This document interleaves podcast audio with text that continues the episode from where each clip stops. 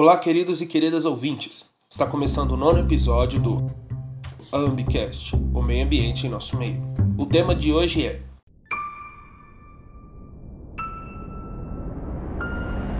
Por que falar de racismo ambiental?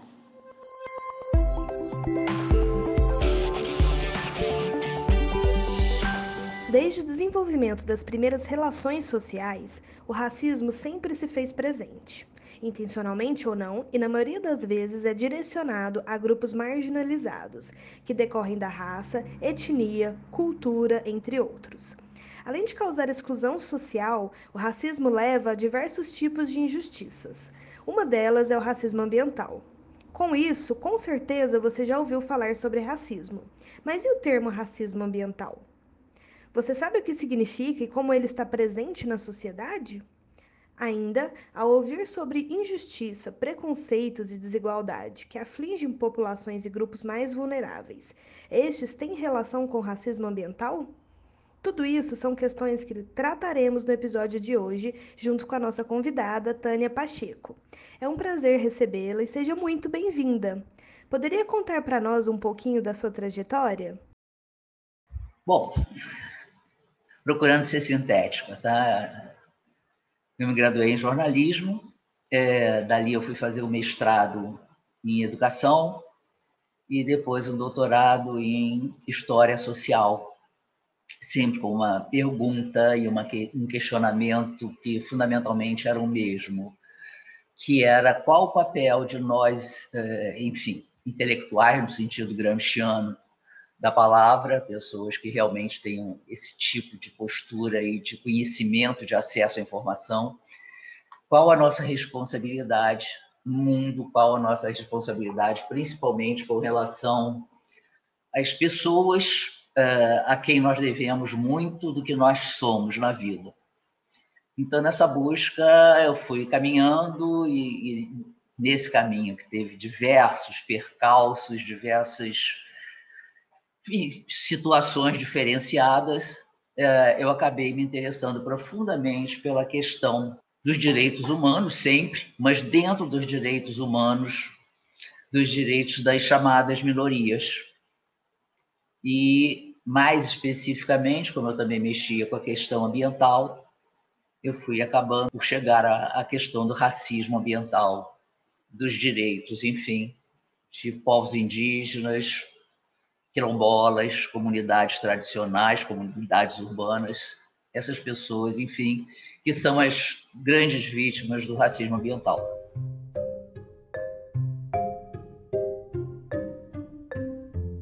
Bom, para iniciarmos nossa conversa, todos sabemos que racismo é um assunto cada vez mais debatido pela sociedade e que grande parte das pessoas o enxerga apenas como uma forma unilateral e não percebe que ele pode se manifestar de diferentes formas, como por exemplo na esfera social, política e ambiental.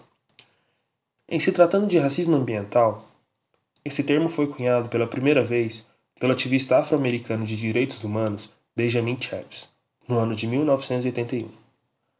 E apesar de ter ganhado importância ao longo das últimas décadas, muitos ainda não sabem do que se trata esse tipo de racismo. Sendo assim, o que é racismo ambiental? Em que contexto ele ocorre? Por que Benjamin resolveu criar esse termo? E por que ele é um passo importante para mudar a forma que enxergamos o racismo? Olha, eu acho que se ele pudesse escolher, ele jamais teria cunhado esse termo. Como, aliás, se nós pudéssemos escolher, nós também não estaríamos aqui discutindo racismo ambiental. Agora, eu acho que é importante, até mesmo a gente. É, é o vício, claro, de, de quem entende é, a vida e a, e a nossa luta e, e, tudo mais tremendamente dependente da nossa visão histórica, mas seja lá como for, eu acho que a primeira forma e a melhor forma da gente chegar perto disso é, é a gente exatamente recuperar por que, que o Benjamin Chaves vai, de repente, falar em racismo ambiental. Quer dizer, a gente, essa história começa, eu vou procurar ser o mais sucinta possível de novo, essa história começa nos Estados Unidos, é, num condado chamado Warren, na Carolina do Norte, onde, a partir de 1978 e até 1982, principalmente, é, um bairro negro é transformado no local de um depósito de rejeitos tóxicos. Então começam a chegar é, carregamentos e mais carregamentos, jogando esses rejeitos num grande lixão, é, que obviamente, assim que eles se dão conta do que está acontecendo, né, do perigo que isso significa, eles começam a buscar formas de impedir que isso continue a acontecer. E em Warren tem também uma figura que foi participou das lutas pelos direitos civis ao lado do Martin Luther King, depois virou é, um reverendo, virou um pastor, e na igreja, numa das igrejas protestantes existentes em Warren, ele mantinha um grupo de trabalho contra o racismo. Já, muitas das, das, lutas já tinham sido bem é, vitoriosas, né? Envolvendo o Martin Luther King, e outras pessoas, é, mas, enfim, havia necessidade de continuar e ele continuava, então, mantendo nessa igreja esse grupo de trabalhos, de pesquisas, etc., de luta contra o racismo. Esse cidadão é exatamente o Benjamin Chaves, que era de formação um químico, né? e exatamente por ser de formação um químico, tinha perfeita noção, de repente, do perigo e, e, enfim, de como esses resíduos, esses rejeitos, etc., que estavam sendo jogados nesse bairro, podiam causar mal a esses habitantes. Uh, essa luta vai crescendo até que, e ele começa a participar dela, até que em 1982 uh, eh, eles tomam conhecimento de que está vindo um grande carregamento uh, de rejeitos para serem jogados nesse, abre aspas, lixão. Uh, eles então resolvem realmente fazer face a isso, eles vão para o meio da rua, é, muitos deles se deitam, inclusive, na estrada, no caminho dos caminhões, para tentar impedir a entrada dos caminhões. Eles não conseguem, os caminhões passam, eles perdem essa luta, mas disso daí acontecem algumas coisas importantes. A primeira coisa importante embora lamentável, é exatamente que o Benjamin Chaves chama, então, essa coisa que está acontecendo de racismo ambiental. Por que, que ele chama isso de racismo ambiental? Porque ele começa a, a pesquisar, ainda através da igreja, ele começa a pesquisar e ele vai descobrir que, principalmente no sul dos Estados Unidos, mas não só, é, existem também depósitos de resíduos como esse de Warren, em lugares, inclusive, onde o número de habitantes negros não chega sequer a 25%. E embora esse número de habitantes negros não chegue sequer a 25% nesses municípios, digamos, é, simplesmente três quartos dos rejeitos químicos, quando existem, estão sendo depositados exatamente nesses bairros negros. Isso faz com que ele exatamente pare para pensar e associe a questão do racismo à questão do meio ambiente. E daí, então, vai sair esse termo racismo ambiental.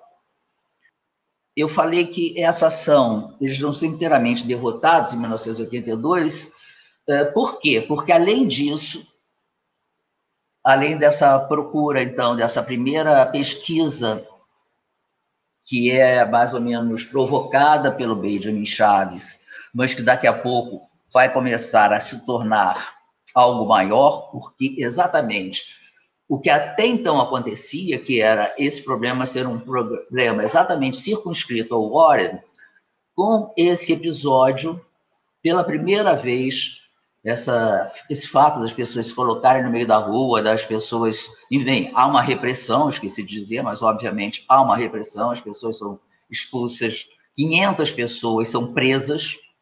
Então, essas 500 pessoas presas, a repressão policial, etc., etc., isso faz com que o problema se transforme em algo que vai ser é, divulgado nacionalmente. Então, os meios de comunicação, pela primeira vez, vão mostrar essa situação acontecendo. E a partir, então, desse fato, que vai ser divulgado nos meios de comunicação, a partir dessa postura do Benjamin Chaves inicialmente, querendo saber mais a respeito, essa palavra começa a ser usada, essa expressão racismo ambiental. Uh, o EPA, que é a, a, grande, a grande agência, digamos assim, dos Estados Unidos, que cuida do meio ambiente, vai, se sente eh, na obrigação, pelo escândalo que começa a surgir nacionalmente, de fazer também uma procura, uma busca, uma pesquisa, e chega também à conclusão de que esse problema é um problema realmente nacional, problema desses resíduos, etc., serem jogados em bairros negros, e a partir daí, isso há uma promessa do governador da Carolina do Norte de que não serão colocados mais resíduos lá e de que tudo será resolvido e sanado, todos os rejeitos serão tirados, o solo será recuperado, etc. É, a primeira parte até que acontece, realmente, o escândalo é tão grande que eles param de votar. Agora, a limpeza vai acabar exatamente nos primeiros anos do século XXI, ou seja, de 82 a 2004, essas populações são obrigadas a continuar a conviver, porque realmente, até então, é, não acabam de tirar esses, esse lixo, não acabam de limpar o solo, etc, etc. Bom, seja lá como for, vai acontecer nos anos subsequentes é algo ainda mais importante. O Chaves vai, inclusive, resolver que a vida dele vai ser outra, vai largar, vai deixar de ser pastor, vai virar muçulmano, vai embora, vai continuar na luta, mas, enfim, vai ser, vai para outros caminhos. Mas é, essa questão realmente acende diversas, é, diversos sinais de alerta, né? E as pessoas começam a realmente assim querer entender mais essa coisa. E, paralelamente, o Chaves, que aí eu já tirei ele da igreja, mas, na verdade, aí nesses primeiros anos ele ainda continua lá na igreja e, e lá coordenando o grupo de trabalho, ele resolve organizar um congresso internacional dos homens de cor, que vai ser realizado em Washington em 1991. E na preparação desse congresso, para o qual, aliás, desculpe, o congresso é nacional, ele se torna na marra internacional, porque vem pessoas de outros países, afinal, que participam, mas na realidade ele, é, ele é nacional, é dos Estados Unidos. E na preparação desse congresso, algumas coisas eles vão descobrir. Primeiro, que o racismo ambiental não se resume a uma questão de rejeitos tóxicos. Na verdade, há muito mais coisa envolvida é, na luta contra o racismo ambiental. Há muitas outras injustiças, outras agressões, outros desrespeitos, etc. Primeiro. Segundo, eles descobrem também, e isso é fundamental, que a questão não se resume a comunidades negras. Isso daí acontece da mesma forma com povos indígenas, isso acontece da mesma forma com latinos, principalmente uh, chicanos, como eles chamam, gente que vai do sul, né, do, do, do México, etc., dos Estados Unidos, asiáticos também, enfim, eles descobrem que a visão do racismo uh, e do racismo ambiental está indo, vai muito além dos Estados Unidos. E que é necessário, para fazer frente a isso, é necessário que isso seja reconhecido e é necessário que essa luta englobe mais gente. Em 1991, então, existe esse congresso, e esse congresso ele tem exatamente como a grande palavra de ordem a luta pela justiça ambiental. Eles partem do racismo ambiental, da denúncia do racismo ambiental, para exigir justiça ambiental. Entre as figuras que estão presentes neste congresso, a gente pode destacar um, uh, em especial chamado uh, Robert Bullard. Esse Robert Bullard, que é então na época ainda um, um jovem professor universitário, ele vai se transformar realmente em um dos grandes nomes da justiça ambiental no mundo nos anos subsequentes. E nesse momento, a grande coisa que acontece exatamente é que ele entende a importância de levar a luta contra o racismo ambiental para outros espaços para além do movimento negro, principalmente, que é onde isso está em disputa. E ele é inteligente o suficiente, pragmático o suficiente, melhor dizendo, para entender que ele não vai, em absoluto, conseguir levar esse nome, luta contra o racismo ambiental, para a academia dos Estados Unidos ou para as grandes ONGs ambientais dos Estados Unidos, que são ONGs eminentemente brancas. Então, isso faz com que ele pragmaticamente é, abra mão, digamos assim, da luta contra o racismo ambiental, entre aspas, é, e apresente para esses grupos a luta pela justiça ambiental, que vai então ser aceita, assimilada, etc, etc. E a, o combate ao racismo ambiental, a luta contra o racismo ambiental vai permanecer então é, acima de tudo uma bandeira do movimento negro dos outros movimentos também que lutam contra o racismo nos Estados Unidos. Né? Mas, para efeito da academia, para efeito, enfim, das grandes ONGs, como eu falei, é a luta pela justiça ambiental que vai realmente ganhar, é, enfim, essas frentes de combates, etc, etc. E é exatamente quanto é, luta pela justiça ambiental que esse movimento vai chegar anos depois ao Brasil e só depois, ao contrário de, desse nascimento, aqui o que a gente vai ter exatamente é o contrário disso. É a entrada da justiça ambiental e depois, então, a luta contra o racismo ambiental.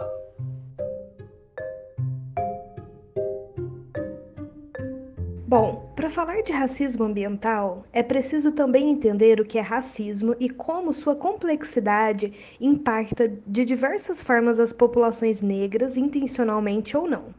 Com isso, se pode dizer que o racismo se materializa não somente nas diferentes relações sociais, com a exclusão de pessoas e grupos em situação de vulnerabilidade, como também na desigualdade ambiental. Desta forma, o que é o racismo e como determinantes da desigualdade social e racial estão sendo favorecidos no meio ambiente? E como evitar que o meio ambiente seja um fator de discriminação e preconceito? Quando a gente fala, né, na verdade, vamos, vamos parar para pensar um pouquinho em termos novamente históricos. Né? Os portugueses chegam aqui e, na verdade, o que eles encontram são povos indígenas que têm suas tradições, têm sua cultura, têm suas crenças, têm seu modo de vida, têm seus valores. Quando eu estou falando valores, eu estou falando, inclusive, né, o que, que, que, que é bom, o que, que é fundamental, o que, que é necessário e o que não é. E, evidentemente, que eles chegam, a gente sabe disso muitíssimo bem, e o que eles querem, na verdade, é tomar posse. E esse tomar posse tem todos os sentidos amplos, gerais e restritos. É tomar posse do corpo das índias, enquanto escravas sexuais, é tomar posse do corpo dos índios, enquanto trabalhadores braçais, é tomar posse das riquezas, é tomar posse do solo, é tomar posse da água, do ar, de tudo. Enfim, Uh, ninguém chega aqui bonitinho para ensinar a fé cristã. Né? A gente sabe que não é bem isso. Né? E isso é naturalizado. Na verdade, isso é naturalizado até mesmo com a ajuda da igreja, né? que entende nesses seres algo pouco mais do que animais. Né?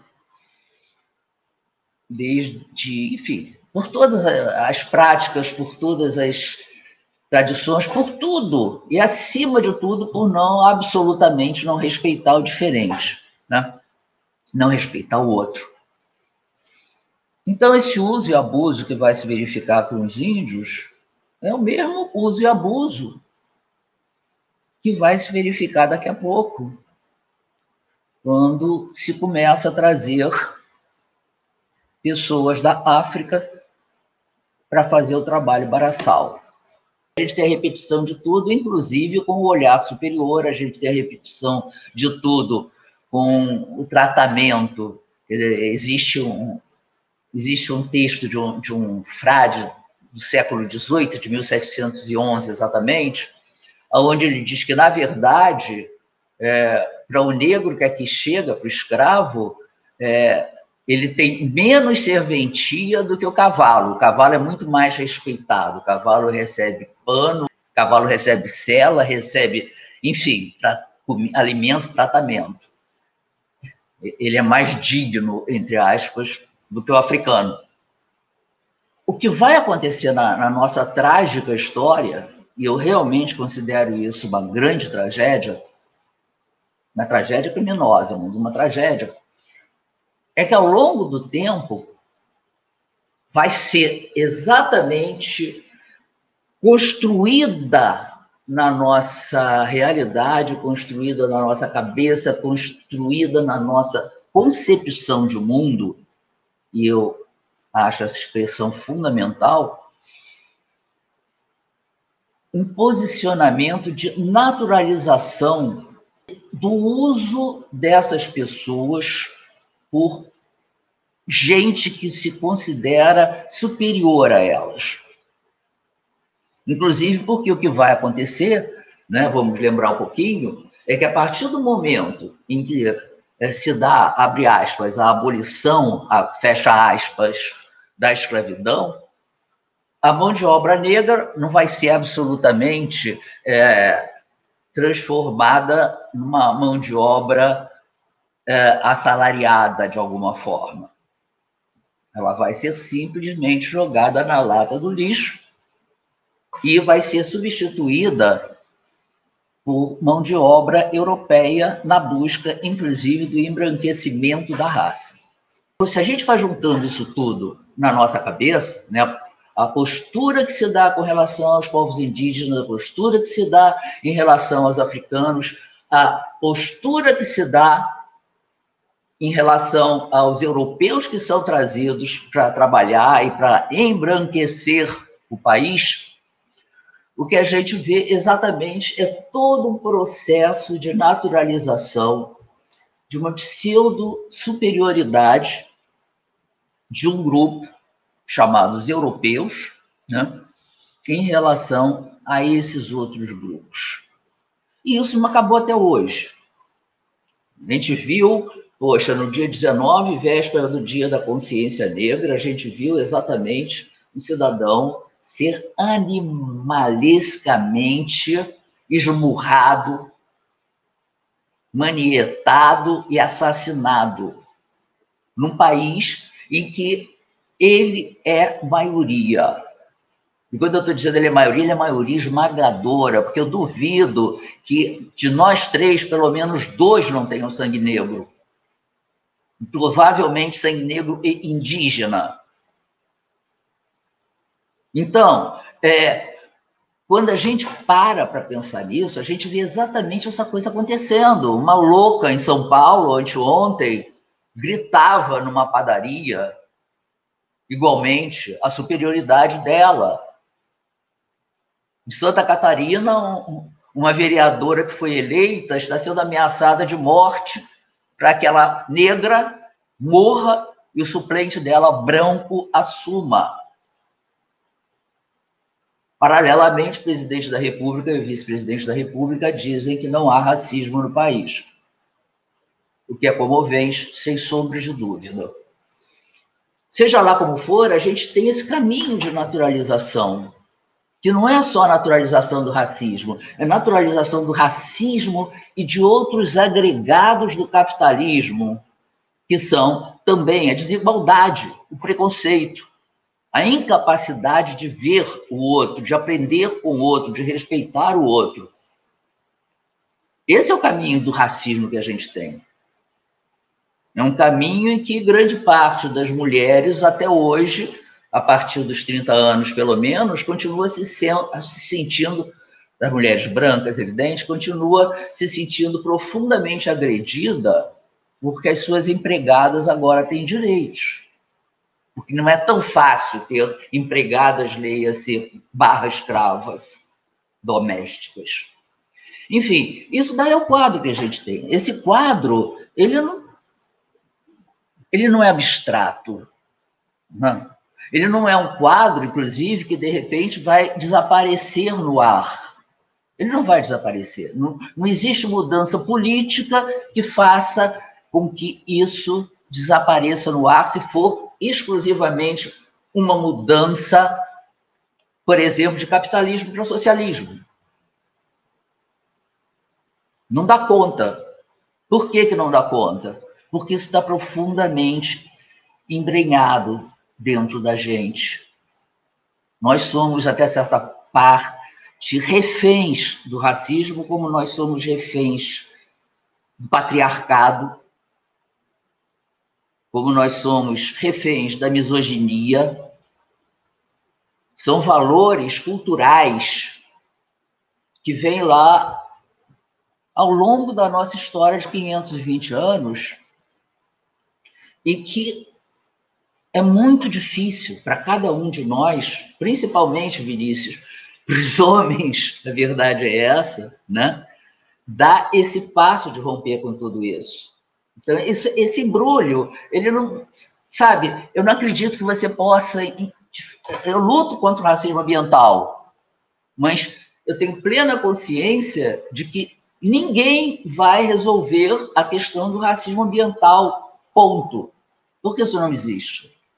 Porque para resolver a questão do racismo ambiental, para resolver a questão da misoginia, para resolver a questão da LGBTQ-fobia, etc., etc., a coisa é muito maior. É, é, é, você realmente mudar aquela coisinha que eu falei antes, a concepção de mundo. É você simplesmente mudar a a cultura da gente. Cultura no seu sentido maior. O Gramsci tem uma, uma definição de cultura, para mim, maravilhosa, em que ele diz que a cultura é, entre outras coisas, ele diz outras coisas também, inclusive uma concepção de mundo, etc., etc., ele diz que ela, que ela é uma religião laica. E eu acho isso maravilhoso, porque eu acho que é exatamente isso. É, é, é você conseguir acreditar que determinadas coisas são radicalmente certas, que determinadas coisas são radicalmente inaceitáveis, que determinadas coisas têm que ser radicalmente reformuladas. Agora, isso tem que vir de dentro de você. Isso não pode ser simplesmente alguma coisa que você leia o livro, anote, aspeie e saia citando, porque não vai chegar a lugar nenhum. Essa citação livresca que, que não chega, que simplesmente, enfim, não leva a nada. Não adianta. A gente tem que a gente realmente sentir dentro de cada um de nós que não dá para aceitar, não dá para continuar, não dá para passar na rua e ver uma criança jogada no chão e virar a cara para o outro lado e ir adiante. Não dá para simplesmente você ter um discurso maravilhoso e, e, chegar em casa, por exemplo, e virar para tua mulher e dizer, pô, faz, a tua, faz aí a comida, traz para mim, que eu estou aqui sentado na frente da televisão vendo o negócio que eu quero. Sabe? Não dá para aceitar, é uma incoerência. E, no entanto, a gente vive nesse universo incoerente. Nós vivemos. Nós presumo, não é por acaso que nós estamos aqui discutindo isso num dia como hoje com certeza também, eu imagino que outras pessoas que eventualmente vão ouvir esse podcast, eu imagino que elas também têm algo que as diferencia. Algumas coisas nas quais elas acreditam, algumas coisas que elas defendem. Agora, não é só, de repente, aceitar ou acreditar pela metade. É a gente radicalmente ser coerente com o que nós acreditamos. E, e lutar contra o racismo, é, tem essa, agora esse grupo, né? Que eu, que eu, a coalizão contra o racismo, que é exatamente aquilo, entendeu? Com racismo não pode haver democracia, você não, não, tem como. Agora, não é só com racismo, é com racismo, com misoginia, com LGBTfobia, tudo isso são incompatíveis com a democracia, não existe. Se não existe com a democracia, existe menos ainda com o socialismo, por exemplo. Então, um socialismo que, que não resolve esses, essas coisas não é nada. Enfim,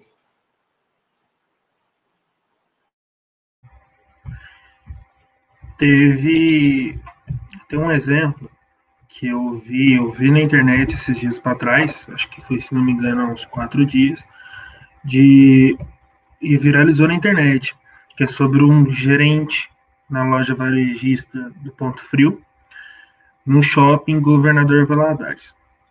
Ele é, ele é gerente, tudo, foi, estava atendendo a mulher e tal, e uma senhora de idade, ela simplesmente chega, fala para o marido, entre aspas, inadmissível que um negro gerencie uma loja tão grande. E assim, isso é uma coisa que impacta e como, né? Mas o, o que eu acho mais interessante, e é, é, quando eu vi que foi a parte que mais viralizou, foi o que fizeram depois disso. Porque o racismo realmente acontece. É, que não tem como cegar isso, não tem como é, simplesmente olhar. Você tem que mostrar indignação, você tem que tentar agir contra.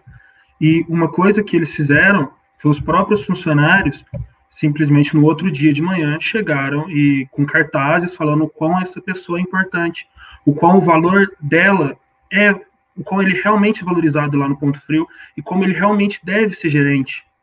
E isso é uma coisa que a gente vê que já começou. Eu acho que nesse mundo, é, principalmente agora no século XXI, que está tendo fluxo de informação, que está tendo essa troca, que é, não é um caso que acontece, é, não é um caso que acontece isolado, porque todo mundo consegue ver e já consegue criar analogia e já fala assim, ó, aconteceu em Porto Alegre num dia, ou no outro aconteceu aqui em Minas Gerais, mas a gente já consegue visualizar isso, já consegue ver que é um padrão.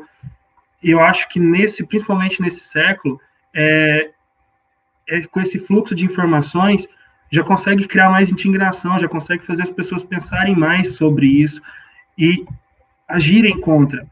Esse ano não é à toa que esse ano teve o Black Lives Matter, que foi toda uma ação enaltecendo o povo de cor, enaltecendo um crime que foi feito nos Estados Unidos em que o policial mata um cara que foi um absurdo aquilo.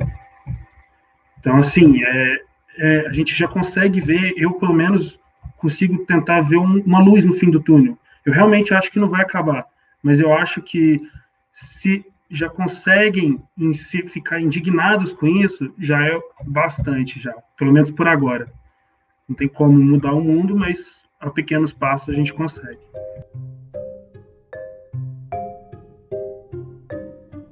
Muitas pessoas consideram o termo injustiça ambiental como suficiente para definir as injustiças cometidas, considerando o racismo ambiental como termo excelente. Isso ocorre muitas vezes como forma de amenizar o racismo. Para eles, a noção de justiça engloba suficientemente a análise, a denúncia e a busca da superação dos conflitos, pautados pela relação entre injustiça social e meio ambiente.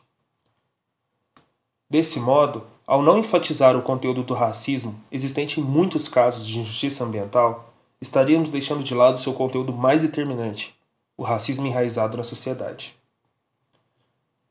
Assim, o que significa injustiça ambiental e como ela se relaciona ao racismo ambiental? Ainda, como se dá o ocultamento do racismo ambiental por meio da injustiça ambiental?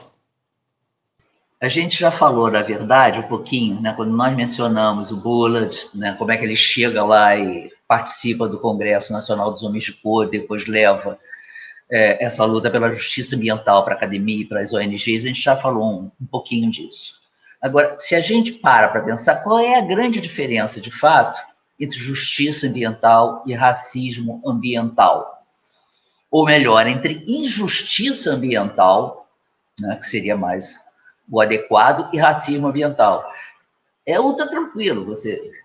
É que simplesmente a, a injustiça ambiental que é praticada escolhendo exatamente determinados grupos para serem por ela atacados porque eles são grupos vulnerabilizados, e, e não é vulneráveis, pelo amor de Deus, é tornados vulneráveis, ou seja, vulnerabilizados ao longo do tempo, porque é muito mais fácil atacá-los, essa se chama racismo ambiental. E por todos os motivos. Dizer, Aracruz celulose na ditadura chega no Espírito Santo para plantar eucalipto e criar deserto verde. Aí ela tem um bando de fazendeiros descendentes de italianos. Ela tem povos indígenas tupiniquim e guaranis. Ela tem quilombolas. Aonde é que ela vai simplesmente invadir para botar os desertos verdes de eucalipto. Não vai ser absolutamente entre os fazendeiros italianos, descendentes de italianos. Ela vai pegar é o quê? As terras quilombolas, as terras indígenas. Porque contra esses, ué, eles não têm arma para lutar. Agora, não é só que eles não têm arma física, não é que eles não têm as armas, enfim, que, que acham que agora a gente, todo mundo deve ter a sua é, não é isso. Eles não têm armas porque eles não têm, inclusive, o apoio dos governos. Porque eles não têm o apoio das sociedades. Porque existe, inclusive, a falácia de que pô, povos indígenas, quilombolas, etc., são pessoas que se colocam no caminho do progresso, tradicionalmente. Então, quer dizer, dificilmente, se você vai lá atacar os fazendeiros italianos, com certeza a TV Globo ia lá filmar. Não só a TV Globo, estou usando a mais conhecida como exemplo, mas é exatamente a gente sabe que até, inclusive, tem outras até que ficam mais felizes de lá filmar esse tipo de coisa, né? Que estão em situações muito piores em termos de. Enfim. Então, na verdade, é, é fácil de todas as formas você chegar lá. São pessoas poxa, inteiramente fragilizadas de todas as formas. E você vai lá e expulsa eles. Então, essa daí é a questão. Se eles tivessem ido lá para as terras dos italianos, seria uma justiça ambiental. Só que eles não vão. Eu coordeno um projeto sediado na Fiocruz, projeto da Fiocruz chamado Mapa de Conflitos envolvendo Justiça Ambiental e Saúde no Brasil. Veja bem, a gente não fala, o nome não é racismo ambiental.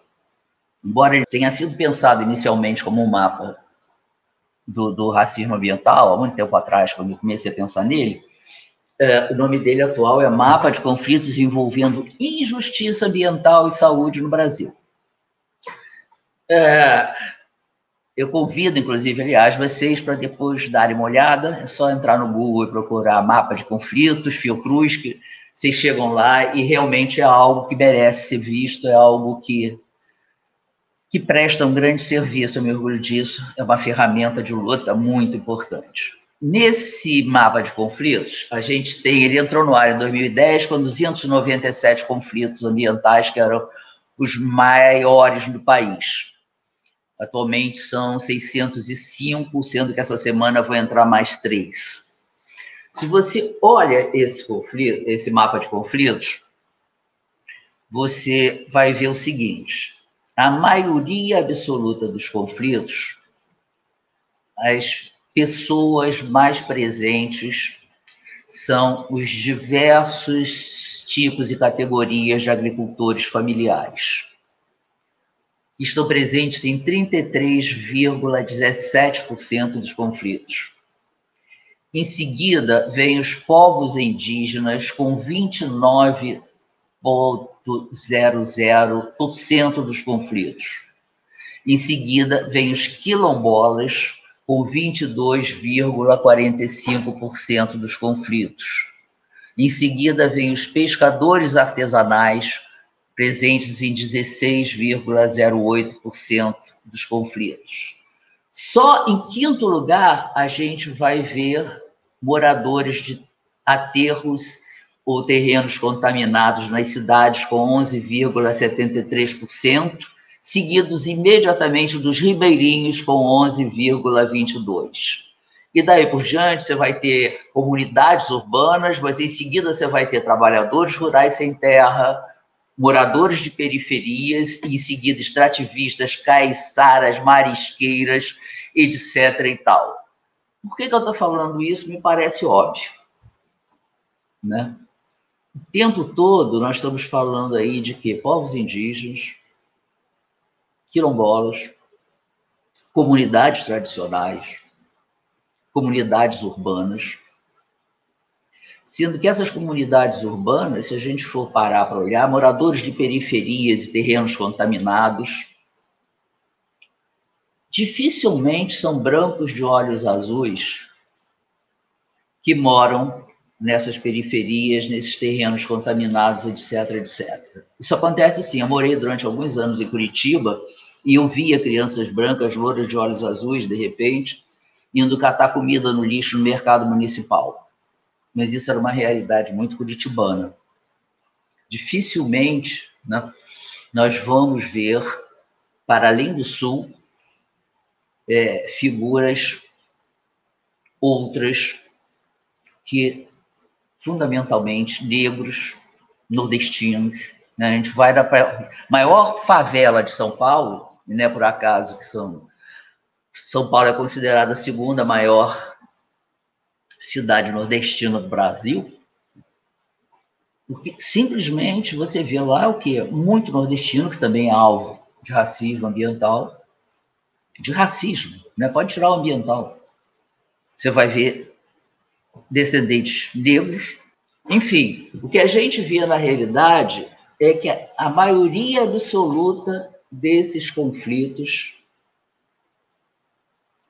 quem está lá lutando contra a injustiça são pessoas atingidas pelo racismo ambiental, se a gente for realmente parar para pensar um pouquinho. E quando eu uso a palavra conflitos, vocês vão perguntar assim, pô, mas só tem 605?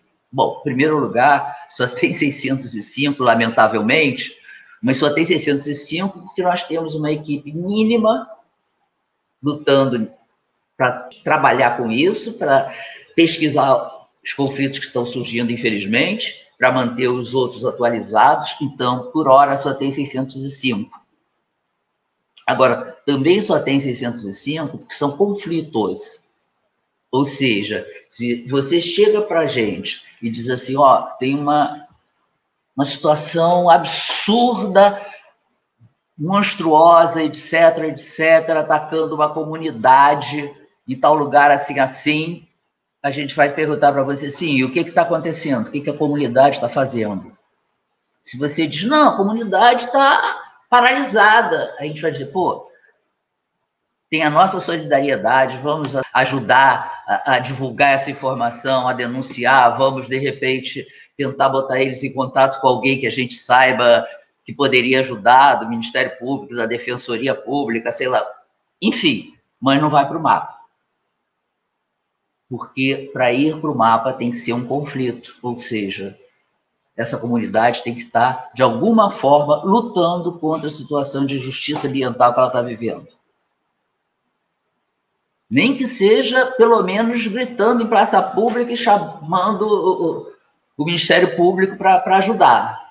Mas ela tem que estar tá gritando, de alguma forma, ela tem que estar tá se opondo de alguma forma.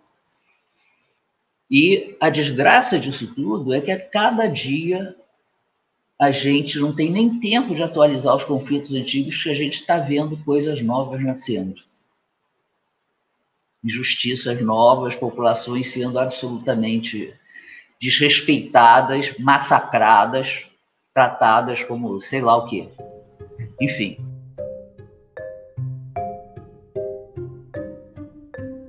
Está claro que o racismo ambiental transcende questões raciais e étnicas, incluindo a desigualdade social, justiça, direitos humanos, entre outros.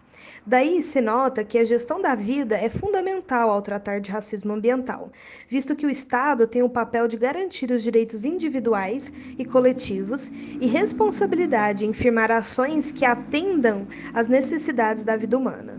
Assim, podemos dizer que as ações políticas podem perpassar pela inclusão e exclusão, e sendo racismo institucional o mecanismo estrutural de exclusão racial seletiva no acesso aos benefícios gerados pelo Estado. Podemos dizer que a relação entre Estado, racismo institucional e racismo ambiental pode contribuir para o genocídio da população negra brasileira? E como as decisões do Estado frente às questões ambientais e sociais interferem na formação do racismo ambiental?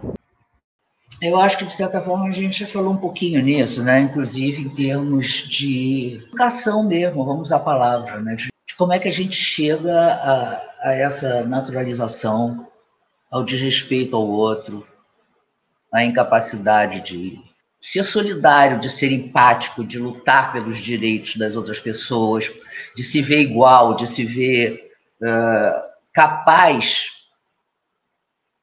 de assimilar, inclusive, do outro, coisas extremamente importantes que eu, de repente, posso trazer para a minha realidade.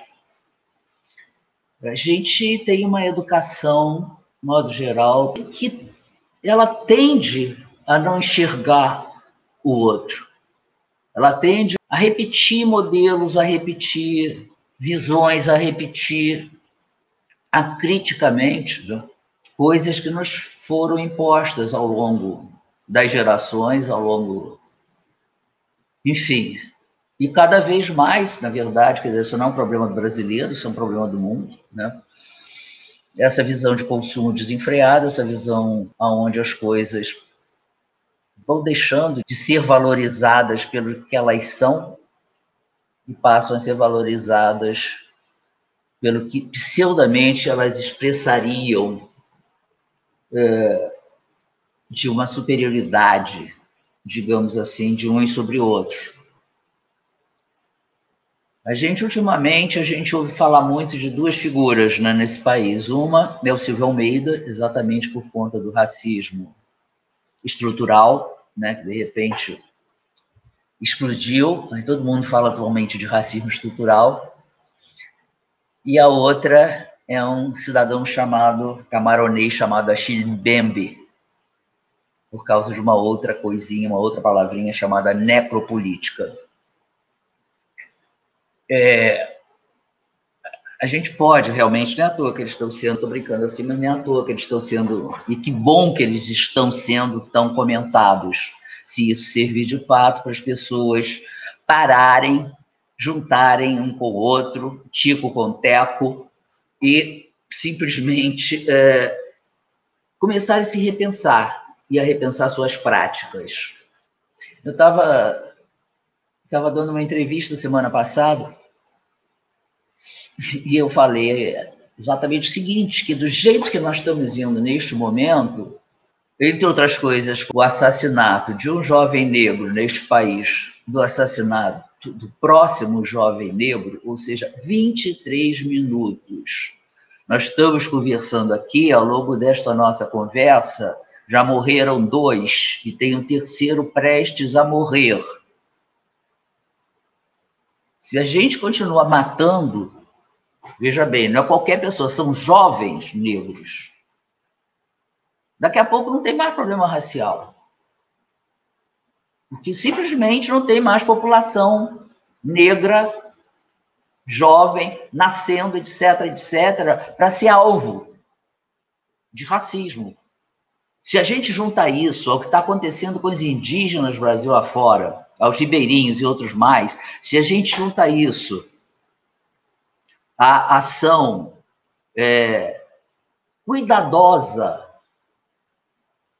com que a pandemia está sendo tratada nacionalmente, aonde chegam os tratamentos, aonde chega a terapia intensiva, aonde chegam os médicos, aonde chega a água é um escândalo. Água, água potável, água de beber, água negada para a comunidade, a ponto do Supremo Tribunal Federal ter que ser acionado para garantir água. Água, que é bem comum, cada vez mais privatizado, mas ainda é constitucionalmente bem comum. a gente vê que realmente a gente tem uma necropolítica sendo praticada sim nesse país. Como é que a gente pode se calar diante disso? Como é que a gente pode simplesmente fingir que não vê isso acontecendo? Não é por acaso, nada disso é por acaso. Tem um genocídio sim em curso. Esse genocídio tem 520 anos. Só que atualmente esse genocídio está chegando às raias da loucura. Felizmente você lembrou, lembrou bem. Felizmente a gente começa a ver. É, é um absurdo que a gente tenha que ter visto um negro americano sendo pisoteado lá no pescoço e estrebuchando durante oito minutos, dizendo que não podia respirar, para a gente sair às ruas. Quando a gente não sai às ruas para defender os negros que a cada 23 minutos são mortos nesse país. Mas finalmente, pelo menos, a gente está começando a sair às ruas. A gente saiu às ruas pela Marielle, a gente está saindo às ruas agora pelo João Alberto, a gente já saiu às ruas por algumas pessoas, por algumas crianças, etc. E aparentemente isso daí está crescendo. Se essas eleições tiveram uma coisa boa, foi exatamente a gente poder ver nessas eleições a presença, de repente, negra, a presença LGBT, a presença feminina crescendo nesse país. Foi muitíssimo a quem foi. A gente viu que a centro-direita explodindo, lamentavelmente foi mas algumas coisas boas estão acontecendo. E, nós temos cada vez mais apostar nisso, apostar no que está de bom, porque senão a gente desespera, e se a gente desesperar, vai ser muito complicado, né? Ainda mais no momento em que, além de tudo, a gente está tancado. Nós estamos manietados. A nossa necessidade de, de, de dar abraço, de, de se tocar, se acarinhar, de receber carinho, de receber abraço, está complicada né? A gente está impedido de muita coisa. A gente está impedido até, de certa forma, de realmente fazer as grandes manifestações que muitas, muitos de nós, muitas de nós gostariam de poder fazer. Mas, enfim, mas é... A gente vai, o problema, o importante nessa história toda é a gente exatamente não desistir, a gente ir adiante nessa luta, cada vez mais se cobrando e cada vez mais buscando uh, as formas variadas da gente da gente botar um paradeiro nisso, da gente lutar contra tudo isso que está aí de errado e, e lutar por um país que a gente acredite e pelas pessoas que nesse país merecem a nossa luta, sim. Tem todo o direito de cobrar de nós a nossa luta, porque nós estamos aqui e nós somos pessoas altamente privilegiadas. E você lembrou muito bem, Tânia. É, tem muita gente que vê isso e fala: eu não sei como ajudar, eu não sei o que fazer, mas eles esquecem principalmente que a gente tem voz. A gente é uma pessoa só, mas é, até mesmo nas, nessas eleições, na, todas as eleições, a gente tem um voto. A gente, acho que a melhor opção é a gente se informar, querer julgar, querer se identificar com esse problema e querer agir defender seus ideais e, e procurar sua representatividade. Eu acho que essas eleições que nem se começou a falar, começou a aumentar mais gente, começou a crescer os movimentos, e tem que crescer mais ainda, tem que procurar, porque se parar para pensar, a maioria é população negra no Brasil todo, né? E na Câmara já não é, já não é mais a mesma coisa. Você fica pensando nisso, não faz sentido. Como é que vai beneficiar é, os negros se nem eles estão lá para poder lutar sobre os próprios direitos. Então, assim, isso é uma coisa a se pensar. E é isso que, que acho que a gente tem que passar, que cada pessoa é importante, cada pessoa tem a sua própria voz. Então, se informem, pesquisem e lutem.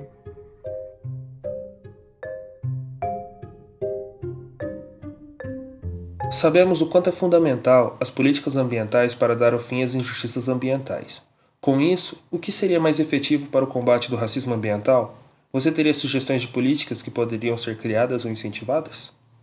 Eu acho que é tudo que a gente já falou a respeito e mais um pouco, né? Quer dizer, ninguém vai resolver, repito isso, ninguém vai resolver acabar com o racismo ambiental sem acabar antes com a desigualdade.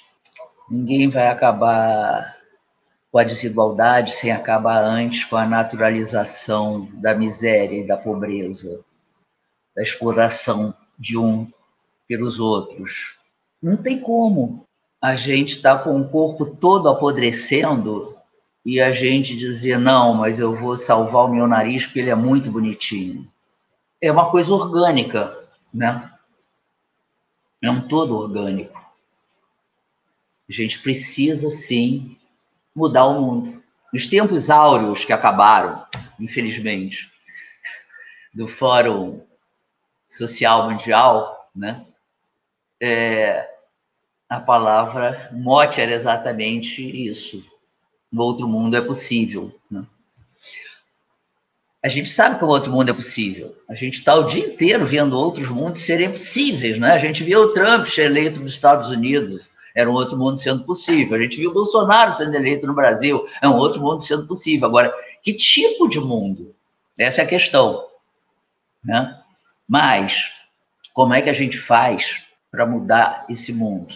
Como é que a gente faz para acabar com a desigualdade, como é que a gente faz para acabar com o racismo, como é que a gente faz para acabar com a miséria, como é que a gente faz para acabar com as guerras, como é que a gente faz para acabar, enfim, com as injustiças diversas, diferentes, etc., que existem.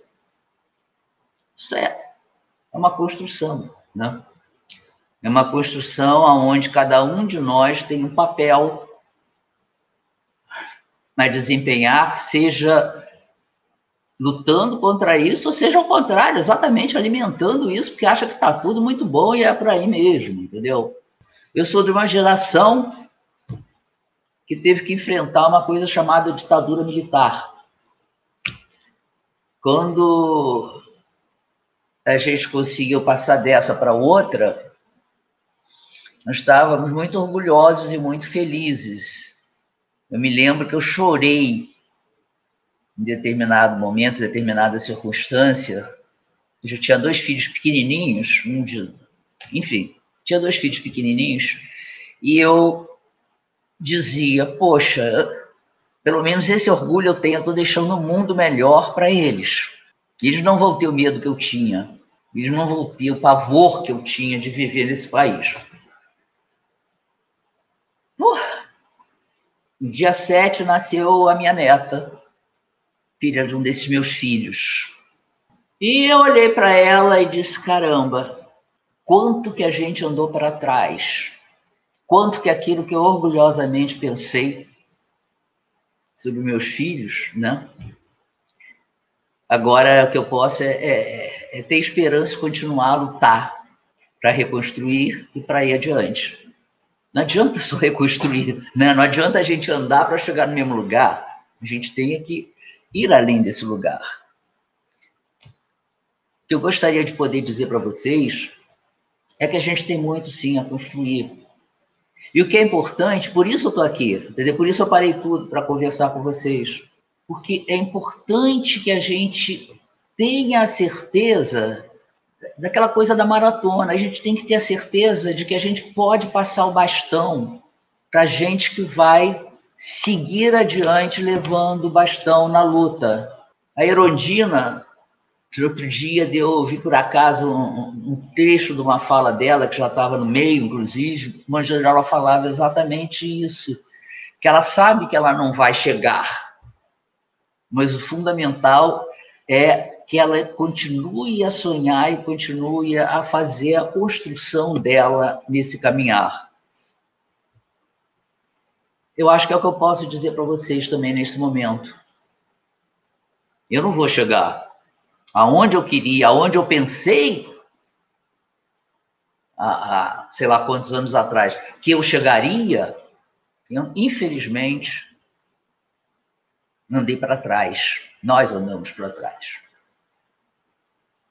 Mas, poxa, que eu possa passar para vocês esse bastão, acreditando que vocês, isso tudo que vocês me perguntaram, para a maioria das coisas para as quais eu só tenho, na verdade, é, é, respostas teóricas que vocês levem adiante, que vocês transformem em realidade. E que ninguém tenha que pedir a vocês amanhã que dê uma entrevista para dizer o que é racismo ambiental. Como é que se luta contra o racismo ambiental? Como é que se luta contra a desigualdade? Como é que se luta pela democracia? Como é que se luta pelos direitos humanos? O que é direito humano, afinal? Sabe? É, é isso que o maior carinho do mundo que eu posso dizer para vocês. Sigam adiante, porque tem muita luta pela frente. Eu acho que está na hora de vocês agora.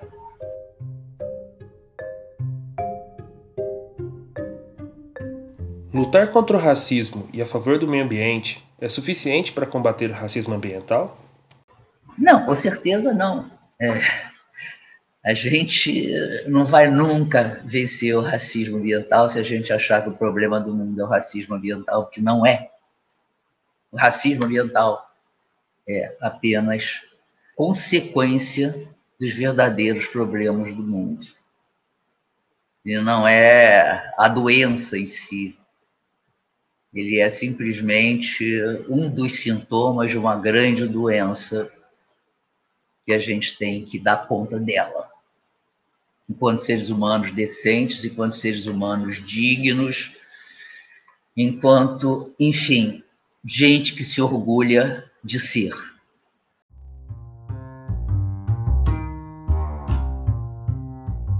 Desvendando mitos em um minuto. Bom, esse quadro a gente vai fazer um pouco diferente nesse episódio. Nós vamos convidar nossa entrevistada, Tânia, para poder responder. Então, Tânia, qual o mito relacionado ao racismo ambiental? Olha, eu acho que um mito que existe com relação ao racismo ambiental que precisa ser quebrado é, para muitas pessoas, infelizmente, de que ele atinja apenas as pessoas negras. Foi um equívoco que os estadunidenses cometeram no final da década de 80 e que ainda existe muito entre nós. E enquanto a gente não entender que, aliás, os primeiros atacados aqui foram os povos indígenas, mas enquanto a gente não entender que, na verdade, é fundamental que todas essas pessoas que são atingidas, não só pelo racismo ambiental, mas pela desigualdade, pela falta de justiça, pela falta de democracia, de cidadania, etc., tem que se juntar obrigatoriamente para que isso termine, enquanto a gente estiver tratando isso como, abre aspas, doenças que atacam uns e não atacam outros, ou que atacam de formas diferenciadas, a gente vai continuar a perder a luta, a perder a briga. A gente tem que estar junto, a gente tem que se unir, a gente tem que respeitar o outro igualmente atacado, igualmente atingido como igual, como irmão e seguir adiante. Esse é um mito que precisa ser clarificado, escurecido e, enfim, desnudado. Desvendando mitos em um minuto. Bom, já estamos chegando ao final do nosso episódio, mas gostaríamos de agradecer imensamente a sua participação de hoje. E Tânia, você gostaria de fazer algum comentário final? Não, gente, nada que eu possa falar de novo. Agradeço muitíssimo a vocês por essa chance de estar aqui, da gente estar aqui conversando, trocando ideias, etc. E, por favor, peguem o bastão e sigam adiante. É isso. Bom, infelizmente já encerramos o nosso episódio de hoje, mas antes eu só queria deixar um recado, que é a indicação do blog Combate Racismo Ambiental, que foi idealizado pela nossa convidada de hoje, a Tânia Pacheco. Mais uma vez, muito obrigada pela sua participação conosco aqui hoje, foi um grande aprendizado. Até mais, pessoal!